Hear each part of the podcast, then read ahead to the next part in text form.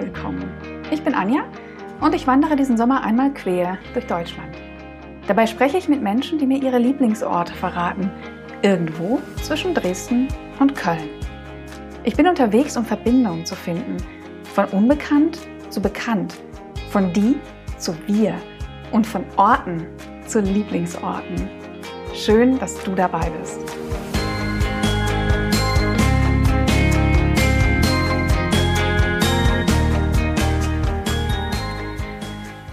Diese Interviewfolge hat mich nach Erfurt geführt oder andersrum. Ich glaube, dass mein Weg nach Erfurt mich zu dem Interview geführt hat.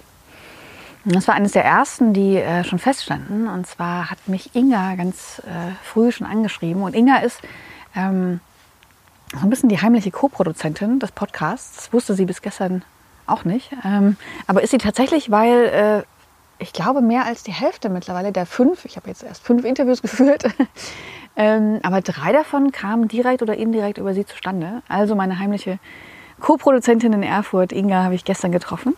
Und äh, Inga hat ein ganz schönes Projekt, auch wieder in einem äh, Verein, für den sie aktiv ist. Ähm, das Kulturquartier Schauspielhaus in Erfurt hat mich dort rumgeführt. Ich bin da ganz, ganz begeistert von solchen Orten. Und hat mir ihre Zeit geschenkt, ähm, Rede und Antwort gestanden. Genau, viel Spaß beim Interview mit Inga in Erfurt. Wir haben gesessen vor dem Schauspielhaus auf einer gemütlichen Bank unter Platanen. Links und rechts Hunde und telefonierende Menschen und ein paar Teenager. Also man hört ein bisschen Hintergrundgeräusche, aber ich glaube, das gehört eben dazu. Ja, viel Spaß mit dem Interview.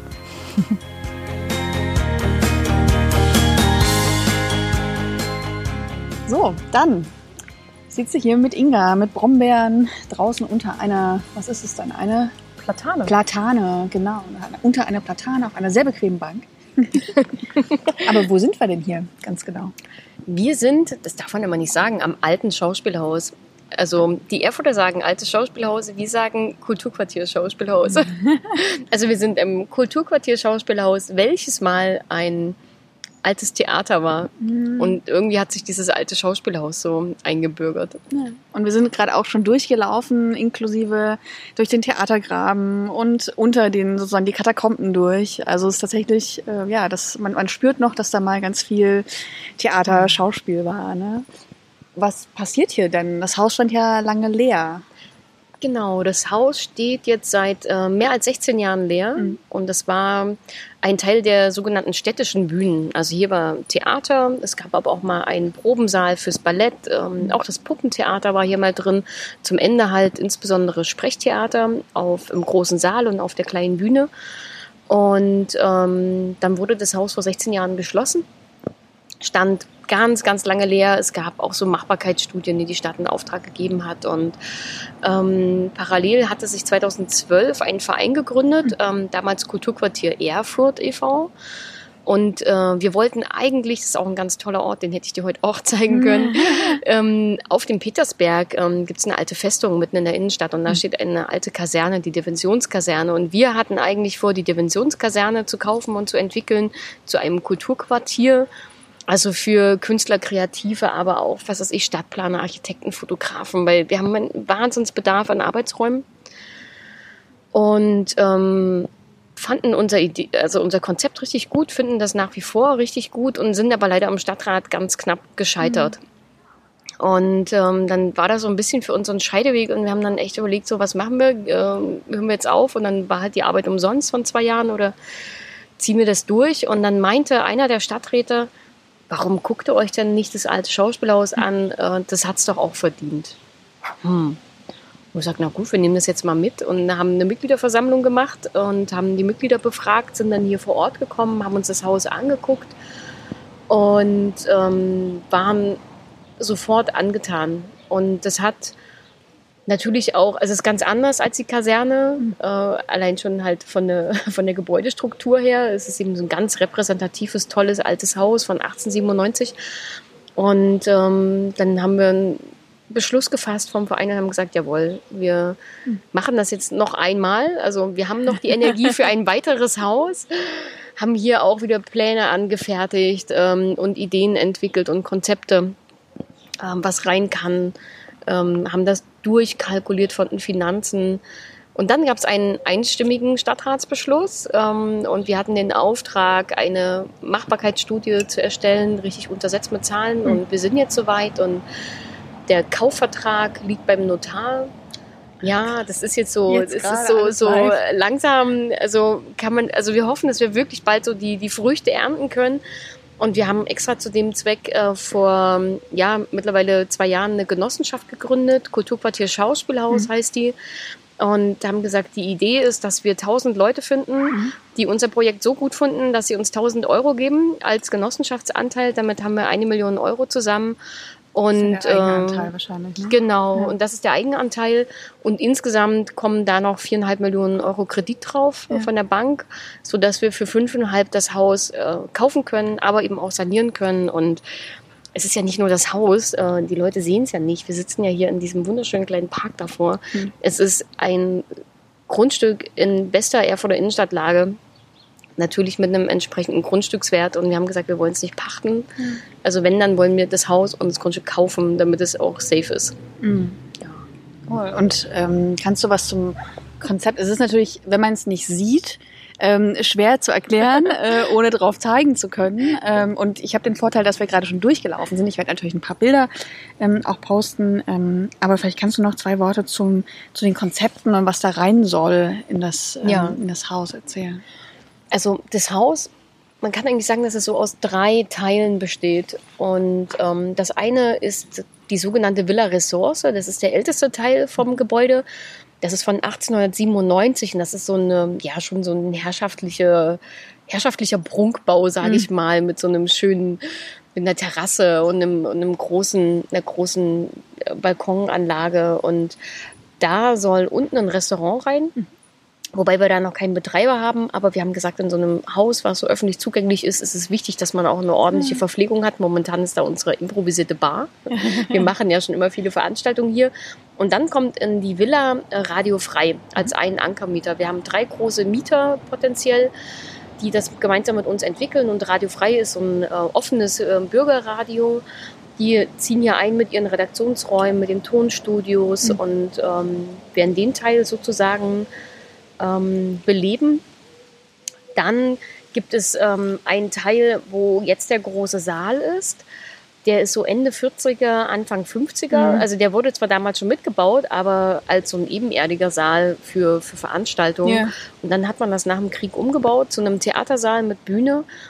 Und ähm, in diesen rückwärtigen Räumen, in den Foyerflächen, da soll der Kinoclub mhm. ähm, seine Heimstatt finden, seine neue. Also die bleiben am ursprünglichen Standort, das ist so ein kleines Programmkino hier in Erfurt und kriegen eben hier zwei Kinosäle dazu mhm. mit 100 Plätzen und mit 60 und können natürlich auch die Filme immer im großen Saal zeigen zum Kinostart oder wenn man was richtig reinknallt.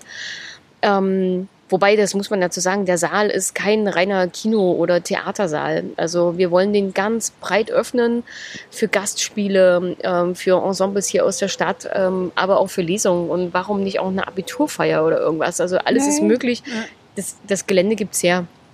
Und an den großen Saal an schließt sich der Bühnenturm. Und der ist tatsächlich der Part, der relativ markant umgebaut werden soll. Mhm. Dann, da haben wir dann nochmal so die Architektur von 2020 äh, irgendwann. da ist in der Unterbühne, das kann man sich halt echt super schlecht vorstellen. Wir haben es ja vorhin gesehen, das ist ein stockfinsterer Raum, da kommt das Tanztheater rein. Mhm. Aber da wird es dann Lichtdurchbrüche nach oben geben, sodass das ein ganz schöner großer Saal wird von 140 Quadratmeter. Und das Tanztheater Erfurt e.V.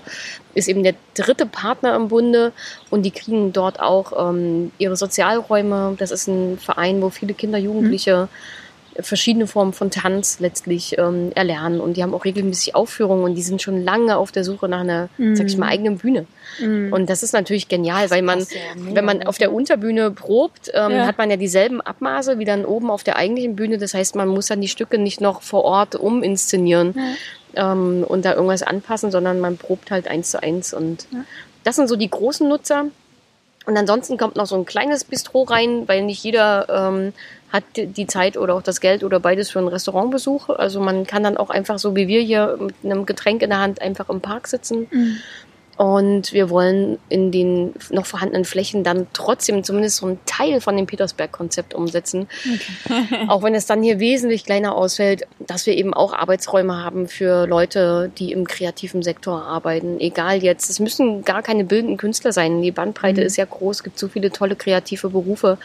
Und ähm, der Plan ist es eben, dass zum einen die Menschen hier, die im Haus arbeiten, sich gut vernetzen ähm, aber eben auch, dass die Erfurter und Gäste der Stadt äh, Lust haben, hierher zu kommen, weil hier immer irgendwas erlebbar sein wird. Mm, und ja, jetzt auch schon, ne? Also ihr macht und, das ja, ja jetzt schon. Ja, also das ist irgendwie Motor, oder wie ein bisschen, bisschen bescheuert auch manchmal, was wir irgendwie machen. Wir haben wirklich jedes Wochenende offen, manchmal auch unter der Woche. Mhm ähm, manchmal auch an zwei oder drei Tagen, dass wir Programm machen. Und ähm, der Verein hat ähm, gut 60 Mitglieder, äh, gut 80 Mitglieder.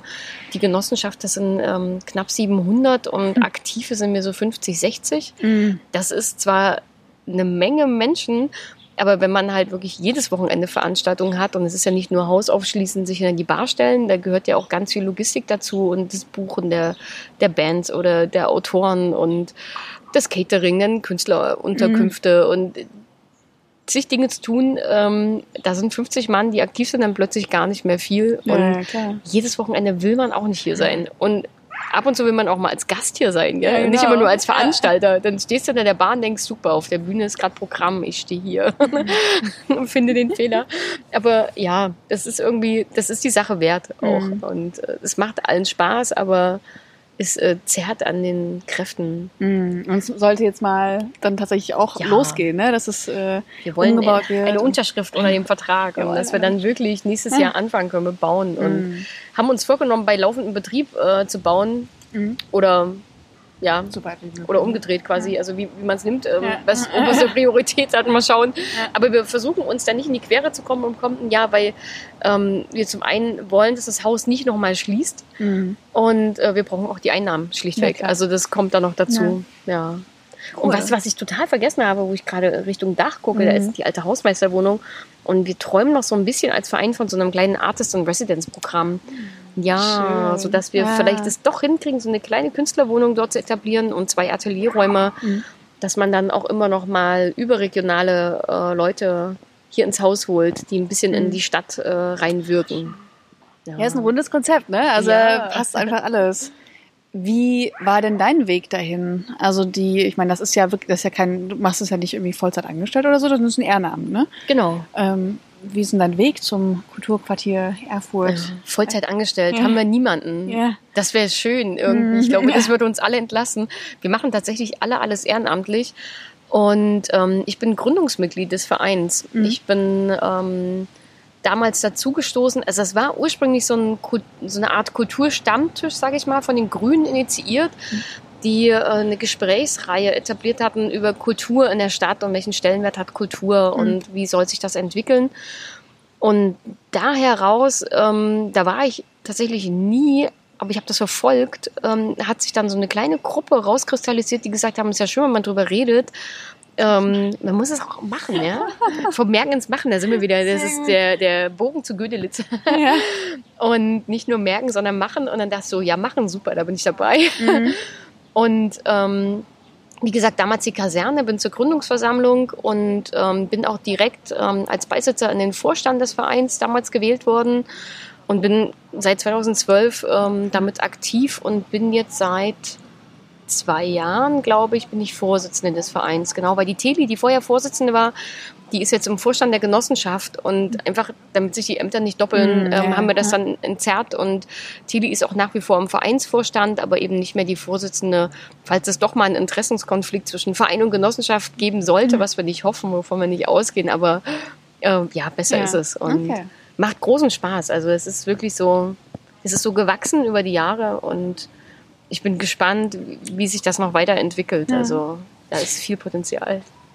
Definitiv. Und du bist ja auch schon lange dabei. Das heißt, äh, wenn ich dich frage, wie dich der Ort geprägt hat oder ob da irgendwas ist, was sich bei dir vielleicht schon, was sich bei dir vielleicht irgendwie verändert hat durch die Arbeit an dem Ort, mit dem Ort, fallen dir da Dinge ein? Mm. Also ich habe ich, ich, ich liebe dieses Haus sehr, tatsächlich. Also, weil das ist ein ganz tolles Gebäude und ich habe trotzdem immer so ein, ich sag mal, so ein bisschen gespaltenes Verhältnis dazu. Ähm, vielleicht eben, weil ich äh, von Anfang an in dem Verein bin und mein Herz wirklich mhm. nach wie vor für diese Kaserne da oben ja. schlägt. Also nicht, weil die jetzt so wunderschön wäre, das ist an sich ein trauriger Anblick, aber die hat so unendlich Potenzial und ähm, hat es einfach auch so verdient. Mhm. Und deswegen heißt der Verein Kulturquartier Erfurt, weil wir gesagt haben, na gut, jetzt machen wir das. Aber was kommt dann? Aber man weiß ja nicht, was danach kommt. Ähm, es kann ja auch noch ja. ein zweites Kulturquartier vielleicht irgendwann geben. Ja. Nein, das ist natürlich völlig, äh, völlig gesponnen, aber warum nicht? Ich meine, mhm. ähm, das Potenzial ist da. Mhm. Und der Ort selbst ist ähm, hier jetzt im Schauspielhaus ein ganz toller. Also ich weiß, dass ich als Kind oft hier war und habe komischerweise keine Erinnerung dran. Mhm. Das ist völlig bizarr. Also mhm. Als ich mir die Programmhefte angeguckt habe der Theaterstücke, war mir sehr bewusst, dass ich, dass ich da war. Aber an diese tollen Foyerflächen mhm. äh, und, und diese Lichtverhältnisse in dem Haus, das hat ja so ein mhm. ganz schönes, weiches Licht irgendwie gab da keine Erinnerung dran. Finde das total schräg irgendwie. Lustig. Aber so eine, so eine innere Verbundenheit ist da. Und vielleicht rührt die halt daher, dass ich hier ähm, erste positive Theatererfahrung als Kind gemacht ja, habe. Vielleicht. Ja. Und eben unbewusst, ne? Ja. Vielleicht ist da ja irgendwas. Ja. Hast du denn ähm, eine, die Frage habe ich bisher nicht gestellt, aber äh, hast du eine erste ähm, Erinnerungen. Ich gehe jetzt gerade so ein bisschen in den zweiten Teil, in diesen ähm, eher Ost-West-Teil, weil das ist ja, ähm, können wir, oder vielleicht die Frage nochmal vor, äh, zurückgezogen. Ähm, das Theater hat ja auch Ost-West-Geschichte. Mhm.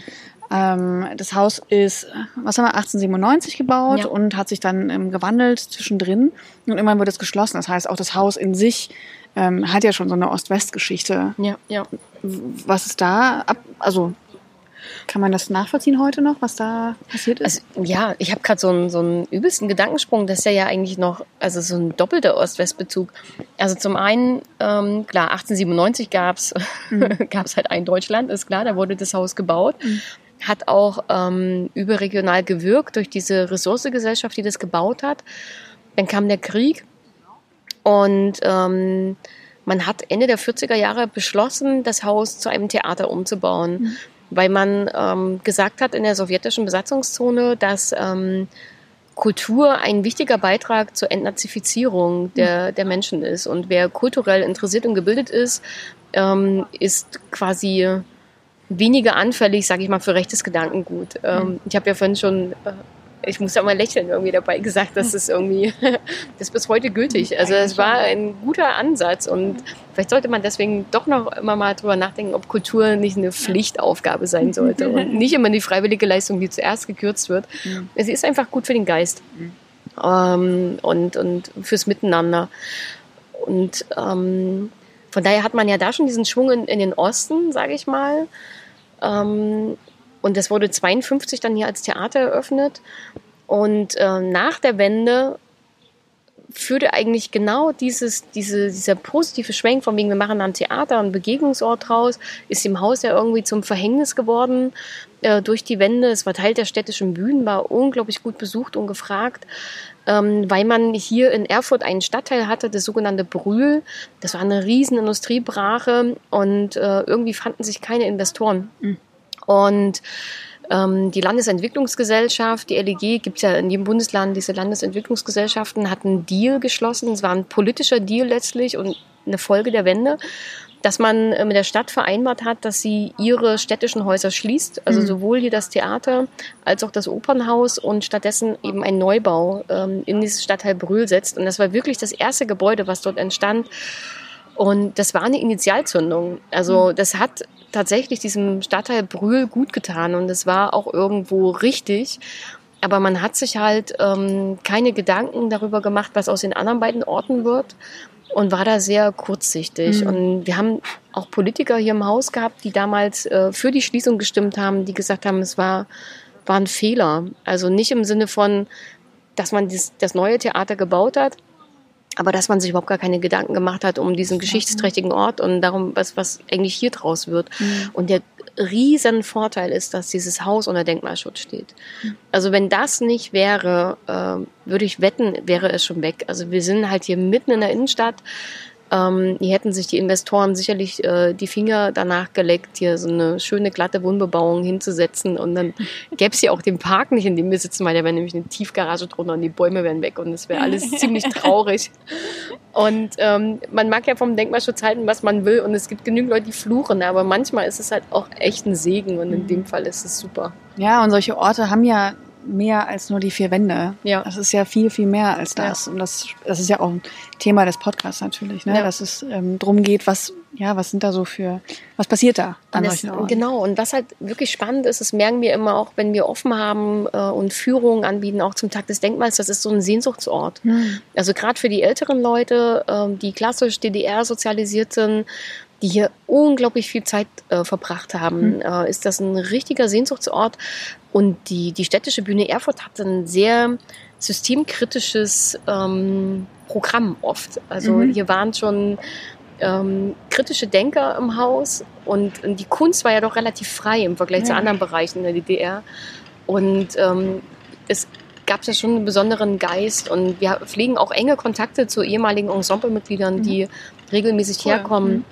Auch Matthias Brenner, der kommt einmal im Jahr mindestens und tritt hier unentgeltlich auf, damit das Geld, was seine Vorstellung halt einspielt, dem Haus zugutekommt. Mhm. Und er ist auch im Aufsichtsrat, weil das denen, die hier mal gewirkt haben, einfach total wichtig ist. Und die jungen Leute, die herkommen, und das ist ja so spannend, äh, auch viele, die ja gar nicht aus Erfurt sind, die haben so gar keine Verbindung damit. Und die, die gehen ganz anders an das Haus ran. Und das ist äh, halt insofern interessant, dass du hier so eine Bandbreite hast von Kindern und Jugendlichen, junge Erwachsene, ältere Erwachsene, aber eben auch Senioren, die sich hier treffen und alle finden das Haus geil. Und Mhm. jeder aus einem, aus einem anderen geschichtlichen Kontext heraus. Und das ist so äh, schon irgendwie was Magisches. Hm, schön. Ja, das spürt man, wenn man durchgeht. Auch wenn man mit Mhm. dir durchgeht, man spürt, dass da ganz viel Herzblut äh, drin ist. Und das, äh, ja, das finde ich immer, ja, Ach, bin ich immer sehr, sehr dankbar für, für, solche, für solche Begegnungen. Ähm, wir sind übrigens ähm, in einem öffentlichen Park, haben zwei Hunde und telefonieren Leute um uns, aber das, das gehört äh, einfach dazu. Jetzt mal zum, ähm, zu meinem zweiten Thema. Ich laufe ja von Ost nach West. Ähm, wir hatten gerade schon ähm, das Ost-West-Thema. Ich wollte dich noch fragen, ob du eine erste ähm, Nachwendeerinnerung hast. Fällt dir da irgendwas ein? Du warst 10, 11 oder so in, elf, in den ja, Dreh? elfeinhalb Jahre. Mm, Ja, also zum einen kann ich mich total erinnern ähm, an die Maueröffnung selbst, weil wir das im Fernseher verfolgt haben. Aber das ist ja keine, keine Westerinnerung, keine klassische. Aber äh, die erste, und das war so schräg, ähm, schräge Erinnerung ist wirklich die, wo wir dieses sogenannte Begrüßungsgeld, ist eigentlich völlig pervers, oder? Begrüßungsgeld. Aber gut, solche Debatten führen wir ja heute wieder, ob man für Leute, die Kinder kriegen, Begrüßungsgeld für Neubürger einführen soll oder so. Auf jeden Fall, wir haben Begrüßungsgeld abgeholt. Ich habe keine Ahnung mehr, in welcher Stadt es war. Ähm, und das war am Rathaus und da war so eine Freitreppe und darunter halt so ein Ratskeller, so ein typischer, so ein Restaurant. Und eine wahnsinnig lange Schlange und meine Eltern standen da an und meine Schwester und ich, wir, wir hatten halt keinen Bock, uns da anzustellen. Und ähm, sind da um diesen Keller rumgeschlichen und da kam so eine Gastwirtin raus, so, ach Kinder, kommt rein, wärmt euch auf, trinkt erst mal was und ihr müsst auch nicht bezahlen und, hm. und wir haben uns völlig verwirrt angeguckt und dachten so, hä? Warum weiß die, dass wir aus der DDR sind? Also, wir haben das überhaupt nicht geschnitten gekriegt und das war uns ein Rätsel. Und wenn ich mir heute die Bilder angucke, also wir sahen ja wirklich unterirdisch aus. Also diese so ganz hässliche ja, Anorocks ja, genau. und oh, also wirklich schlimm. Und aber wenn du da mit zwölf stehst, also ich habe das nicht gesehen natürlich, Natürlich, und, und habe ja. überhaupt nicht verstanden, wie das sein kann, dass die sieht, dass ich aus der DDR bin. Ja. Lustig. ja, meine erste ist tatsächlich die Postleitzahlen, äh, als die fünfstelligen Postleitzahlen stimmt, ja. kamen. Das war meine erste und dann kam auch lange nichts mehr. Also, ich war ein Ticken jünger, aber ähm, ja, das ist meine erste Westerinnerung. Was, ähm, spielt es für dich irgendeine Rolle äh, im Alltag, dass du, äh, du kommst ja aus Erfurt auch, Ja. ähm, dass du Ostdeutsche bist? Gibt es da irgendwas, wo du sagst, da merkst du es oder da macht es einen Unterschied? Nee. Ähm, gar nicht. Also ich denke da selten bis gar nicht drüber nach, außer wenn man damit konfrontiert wird. Und ich meine, das ist ja jetzt so, wenn, wenn du einen damit konfrontierst, ist das ja was Angenehmes. Ansonsten ähm, kriegt man ja höchstens mal ein Klischee um die Ohren gehauen. wo ich dann auch mal denke, so, hm, ist das so? Mhm. Und ähm, das Thema beschäftigt mich aber schon total lange und ich habe äh, meine Magisterarbeit zu politischer Kultur in Ost- und Westdeutschland geschrieben. Mhm. Das war mein Thema. Und ich hatte mir äh, fest vorgenommen, nachzuweisen, dass äh, die Unterschiede, wenn sie denn überhaupt vorhanden seien, äh, weniger werden und dass die Unterschiede zwischen Ost und West nicht größer sind äh, oder signifikant größer sind als die zwischen äh, Nord und Süd. Mhm. Genau, und davon bin ich bis heute überzeugt. Mhm. Es gibt nicht typisch Ostdeutsch, Westdeutsch. Also das ist genauso, also wie wenn ich sage, es gibt typisch Norddeutsch und, und mhm. Süddeutsch. Also und es sind einfach regionale Unterschiede. Und ähm, das ist auch völlig normal und es ist auch gut, dass man so einen regionalen Bezug hat. Und ich würde mhm. den eben nicht an Ost und West festmachen, sondern eher an der Region, in der man lebt. Mhm. Ja, das äh, schließt auch gut an das an. Äh, ich hatte ja gestern in Weimar ähm, auch das Gespräch mit Andreas, der aus, mhm. besser gesagt, aus der Nähe von Bremen kommt, äh, der auch sagt, ja, es ist eher Nord-Süd als Ost-West. Ja, man, mhm. also diese Trennung ist eine künstliche. Nichtsdestotrotz die Frage, ähm, die ich auch gestern das erste Mal gestellt habe, ähm, gibt es trotzdem ein Klischee, die borge ich mir die Frage von, vom Halbe Kartoffel Podcast, ähm, ein Klischee, was wahr ist über Ossis oder Wessis, ist egal. Hast du ein Beispiel? Ähm, also was häufig kommt, ist, dass ähm, Westdeutsche anders mit Geld umgehen. Also selbstverständlicher mit Geld umgehen zum Beispiel. Da bin ich wahrscheinlich sehr westdeutsch, ja. also ja, gut, äh, keine Ahnung. Ist vielleicht auch altersbedingt. Mhm. Ich kann mir, ja, also ich glaube tatsächlich, wenn es überhaupt einen Unterschied gibt, dass ähm, Ostdeutsche zaghafter sind. Mhm. Also nicht verzagt, aber mhm. zaghafter, Vorsichtig, vorsichtiger Vielleicht eben auch aufgrund ähm, von, von Vorurteilen, mit denen sie konfrontiert werden, dass es vielleicht ein Maß an Unsicherheit fördert mhm. und dass man deswegen erstmal ein bisschen guckt und ähm, gehemmt ist. Also mhm. jetzt nicht ich persönlich, ich kenne das nicht wirklich, aber ich kenne Leute, denen es, glaube ich, so geht. Also wo man sich schon vielleicht Gedanken macht über seine Ausstrahlung, Sprache, mhm. Wirkung, weiß ich nicht, bin, bin ich bin ich klug genug, bin ich eloquent genug, so mhm. vielleicht in die Richtung. Mhm, ja, so ein doppelter ähm, Spiegel irgendwie, ne? Ja. dass man irgendwie doppelt überprüft, irgendwie passe ja. ich da rein, passt man sich, wie, ja. wie gut bin ich angepasst? also das könnte ich mir am ehesten vorstellen. Ansonsten denke ich eben, wie gesagt, dass es eine regionale Sache mhm. ist, viel eine Typfrage.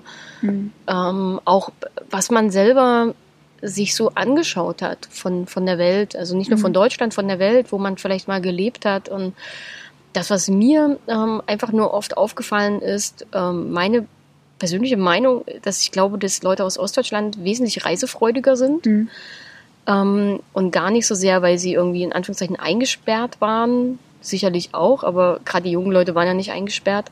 Die haben einfach Bock auf die Welt und auch Bock auf beide Seiten Deutschlands. Mhm. Und das ist was, wo ich einen Unterschied zu Westdeutschland sehe, dass je mehr man äh, nach West oder äh, Südwest kommt, desto seltener trifft man Leute, die im Osten Deutschlands waren. Mhm. Also die fahren nach Frankreich ähm, und, und die gucken in die Schweiz und nach Österreich, aber die haben irgendwie gar keine Intention, sich den Osten Deutschlands anzugucken, aber die fahren ja auch genauso wenig an die Ostsee oder an die Nordsee. Also ja, die, die orientieren sich halt irgendwie oft nach Süden, habe ich das Gefühl. Aber das ist eben genau dieses Regionale wahrscheinlich eher und kein Ost-West-Ding. Mhm. Cool. Ja, gibt es viele äh, Kontaktpunkte auch zu Gesprächen vorher. Das, ähm, das ist auch, ich weiß nicht, ich glaube, es war Christoph äh, in Leipzig, der ähm, gesagt hat, es gibt ja, der kam aus oder kommt aus Köln, ähm, regionale Programme, zum Beispiel mit ähm, NRW und Niederlande oder mhm. sowas. Und äh, Christoph hat auch gesagt, im Grunde müsste es sowas zwischen Ost und West geben. Ja oder zumindest zwischen diesen alten und neuen Bundesländern, wie man sie ja auch so schön nennt, ähm, um da Verbindungen herzustellen. Stimmt, ja. Mm, dann meine Spezialfrage, die du natürlich jetzt schon kennst, alle anderen hat es ein bisschen überrascht. Ähm, angenommen, es gäbe eine Inga, im selben Jahr geboren wie du. Vielleicht aus Bremen, vielleicht aus Hamburg. Köln, Hamburg, genau. Oder auch aus Freiburg, Südwestdeutschland, ganz weit weg. Ähm, was glaubst du, wie ihr euch unterscheidet oder wo man, ja, woran man es festmachen könnte? Oh, ich glaube, wir wären uns ziemlich ähnlich. Hm. Aber warum sollten wir uns unterscheiden? Gell? Hm. Ähm, nee. Würden wir uns unterscheiden? Ich glaube nicht. Äh, die, die andere Inga hätte vielleicht das Problem, dass sie in einer recht entwickelten Region aufgewachsen wäre und es dann solche coolen Orte wie den hiesigen vielleicht gar nicht gäbe, weil das nämlich schon alles entwickelt schon wäre. zu, ja? Die müsste sich halt andere Hobbys suchen. vielleicht das, ich habe keine Ahnung. Wie Aber- lustig, dass du das sagst. Ich stand nämlich vorhin auf der Rückseite vom Schauspielhaus, ähm, was so eine schöne Fassade hat. Und das ist so eine Fassade, man sieht ja, dass es äh, leer steht. Und ich stand davor und dachte, ah, das ist genau so ein Haus, wo ich immer denke, oh, da müsste man was draus machen. Und davon gibt's hier so viele. Es gibt hier Raum und Platz und Entwicklungsmöglichkeiten. Ja, lustig, ja. Und ich denke tatsächlich, und den gibt es seltener wahrscheinlich in den alten Bundesländern, beziehungsweise weniger im städtischen Bereich. Also Mhm. im ländlichen Raum Stimmt, ja. Mhm. vielleicht eher, aber die Städte sind ähm, ja doch im Westen Deutschlands noch viel stärker verdichtet. Mhm. Und wir sind ja hier auf einem ganz ähnlichen Weg dieser Verdichtung und das finde ich persönlich nicht gut. Das ist Mhm. keine schöne Entwicklung. Und umso wichtiger ist es, dass man da tatsächlich lernt, auch von Stadtentwicklung äh, in alten Bundesländern Mhm. Und sieht, wie- wie haben sich denn da die Städte entwickelt Ja. und wie wollen wir es denn zum Beispiel auch nicht haben. Was hat funktioniert, was nicht. Genau. ne? Also das ist eigentlich Mhm. ein, ein großer Vorteil, wenn man da mal guckt. Dann noch eine Frage, zum, die letzte Frage vor der Geschichte. ähm, Geschichte, ist die, äh, was könnte man tun, um dieses Aufeinander zugehen, ähm, eben nicht mehr Gräben weiter tiefer graben, indem wir Klischees ähm, vertiefen und schwarz-weiß malen. Ähm, was glaubst du, wäre eine Sache, die man tun könnte, die helfen würde? Also prinzipiell Reisen, immer. Ähm, reisen und woanders leben. Mhm. Also ich ähm, bin, also ich habe selber in Mainz gelebt eine Zeit lang, ich habe in Speyer eine Zeit lang gelebt und ähm, habe auch in Dresden gelebt. Und es ist völlig egal, ob man im eigenen Landesteil unterwegs ist oder in einem anderen, wenn man jetzt mal diese Trennung hervorhebt. Ich glaube, es ist wichtig, dass man sich, ähm, dass man mit Leuten in Kontakt kommt Mhm. und ähm, da auch offen ist und auch in der eigenen Stadt ähm, nach Menschen guckt, die eben nicht wie man selbst vielleicht aus der Stadt geboren ist, sondern zugezogen sind und da den Austausch pflegt. Ich Mhm. meine, nichts ist leichter, als mit Menschen ins Gespräch zu kommen, wenn man das wirklich möchte. Hallo sagen reicht. Ja, Hallo sagen reicht. Und dann äh, können da ganz wunderbare ähm, Geschichten und, und, und Themen sich entwickeln. Und da wünsche ich mir einfach so ein gewisses Maß an Offenheit. Und Mhm. ähm, das in alle Richtungen. Cool. Hm.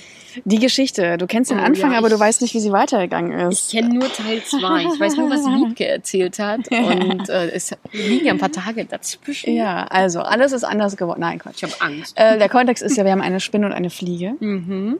Äh, die Spinne hat mittlerweile einen Namen, die Fliege noch nicht. Okay. Äh, die Spinne heißt Clara. Und äh, wir sind mittlerweile so weit, dass die beiden beschlossen haben, aufeinander zuzugehen. Die Spinne war aus dem Osten. Dresden, ja? genau. Ja, genau. Wir sind ja das Jahr 1989, ne? das ist Ja, auch nochmal wichtig. Ähm, die haben mittlerweile beschlossen, aufeinander zuzugehen. Mhm. Und ähm, die Spinne hat ihr Rucksäckchen gepackt, ist ganz aufgeregt, weiß noch nicht, was sie erwartet. Sie hat so eine Vorstellung, irgendwie, äh, sie kennt das, hat vielleicht mal im Fernsehen gesehen, dass das alles irgendwie bunt ist und sowas. Aber irgendwie ist es eher so eine Fabelwesenwelt, ähm, Okay. die sie nicht so richtig, äh, na, also sie hat viele Vorstellungen und ist aufgeregt und äh, macht sich auf den Weg nach Köln. Wir wissen nicht genau, wie sie hinkommt. Ähm, es gibt aber einen Plot-Twist und der ist, dass äh, die Fliege ihr, äh, es war ihre Brieffreundin, ne, die beiden kennen sich, ne? Ah, okay. ist eine Ja. Brieffreundin, äh, und die hat ihr immer vorgegeben, dass sie eine Spinne sei, dass sie auch eine Spinne sei. Ist sie ja aber nicht. Sie ist eine Fliege. Hat zwei Beine zu wenig, ja. So, und ähm, jetzt äh, kommt unsere Spinne Clara in Köln an und trifft also diese Fliege.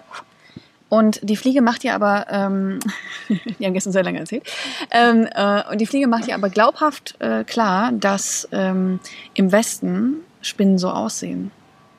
Und Clara weiß es ja nicht besser. Hm, Hm. das glaube ich nicht. Das ist der aktuelle Stand. Die Ja. beiden haben sich jetzt getroffen und jetzt gibt es eben diesen Moment, äh, du siehst ja ganz anders aus, aber okay, wenn du sagst, die sehen hier so aus, ne? Das ist der aktuelle Stand. Ich kann mir ja gut vorstellen, dass Clara. Es passt ja irgendwie so gut zu dem, was wir vorhin erzählt haben, ja, dieses sich verunsichern lassen und dann vielleicht zaghaft sein, weil, weil man denkt so, hä? Ja, aber Clara ist wahrscheinlich einfach nur wahnsinnig clever und wird sich denken, okay, die hat mir die ganze Zeit die Hucke vollgelogen. Das ist völlig in Ordnung. Hätte ich vielleicht auch gemacht an ihrer Stelle. Ich lasse sie mal an dem glauben, dass ich das glaube, weil ich darauf baue und vertraue, dass wenn wir eine wirkliche gute Freundschaft haben, sie von selber auf mich zukommt und äh, mir dann noch sagen wird, dass sie ja doch eine Fliege ist, weil so wie es im Osten keine Bananen gab, gab es ja auch keine Fliegen im Osten. Nicht wahr? okay, ich bin gespannt, wie das weitergeht. Ähm, das sind echt viele äh, Handlungsebenen, die hier gerade etabliert werden, aber kriegen wir hin. Doch, ja. Es ist eine lustige Sache. Ich bin ja. auch sehr gespannt, wie sich das entwickelt. Ich glaube auch, aber das wird, äh, wird cool. Also ich, äh, ja.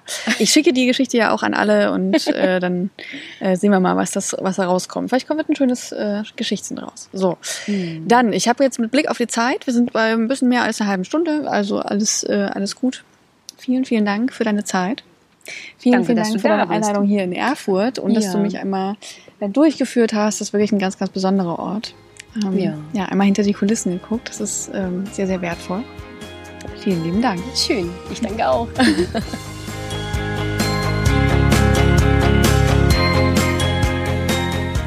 Das war mein Interview mit Inga in Erfurt. Ganz entspannt unter einer Platane vor dem Schauspielhaus. Ja, schön war es in Erfurt. Für mich ist es schon weitergegangen äh, in Richtung Gotha. Ich mache gerade meine Mittagspause hier und äh, sitze eine Regenwolke aus.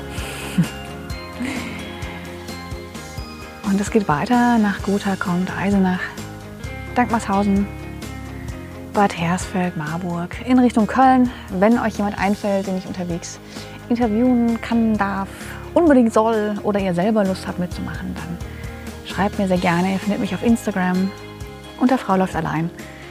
Frau unterstrich läuft mit AE unterstrich allein. Ja, ich freue mich von euch zu hören.